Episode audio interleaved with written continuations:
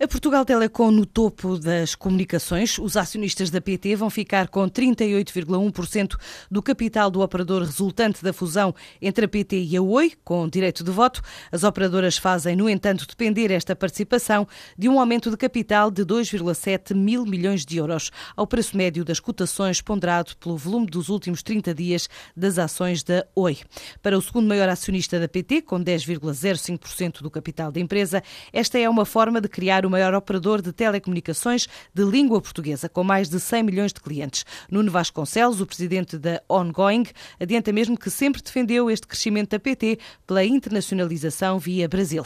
Para a concretização do negócio, foi hoje assinado um acordo de intenções para a constituição de uma entidade única liderada por Zainal Bava, que já disse esta tarde que a fusão da PT e da Oi resulta em mais do que uma soma das partes. Em teleconferência, a partir de Londres, o presidente executivo da Portugal Telecom Telecom garante que as duas empresas só têm a ganhar com esta operação. Esta nova empresa vai ter um perfil em termos financeiro e operacional bem mais atrativo. Um mais um vai ser bem acima de dois. Vamos ter crescimento no Brasil e vamos poder alavancar muito mais os investimentos que foram feitos nos últimos anos em Portugal. Nós vamos poder rapidamente cristalizar, eu diria, as oportunidades de crescimento no Brasil, porque vamos juntar o expertise que existe em Portugal e vamos trazê-lo junto daquilo que são os desafios de escala que temos no Brasil.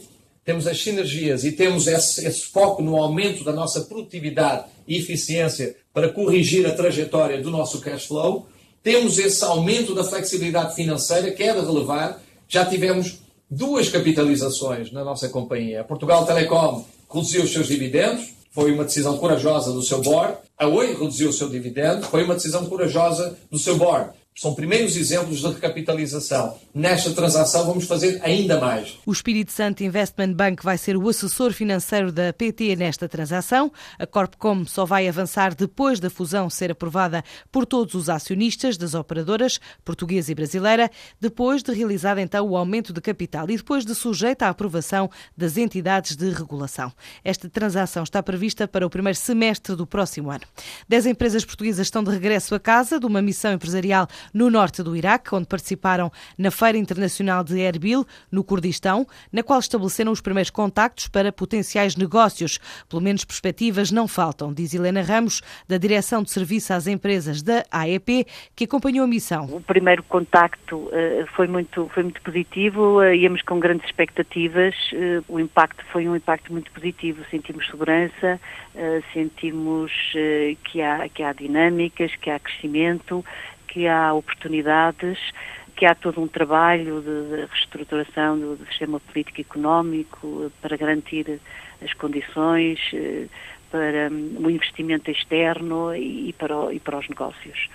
E, e, sobretudo, todas as nossas empresas tiveram muitos contactos e há boas perspectivas para o desenvolvimento de negócios. Inclusivamente, empresas já uh, logo a questionarem-se e a perguntarem-nos como poderem trazer cá Portugal empresários eh, com quem eles querem estabelecer parcerias e querem mostrar as suas unidades eh, e a forma como trabalham aqui no país. Portanto, notou-se logo um contacto estreito e um interesse mesmo eh, em relação a, Portugal e ao país. A EP vai agora ajudar a organizar uma visita de empresários iraquianos ao nosso país.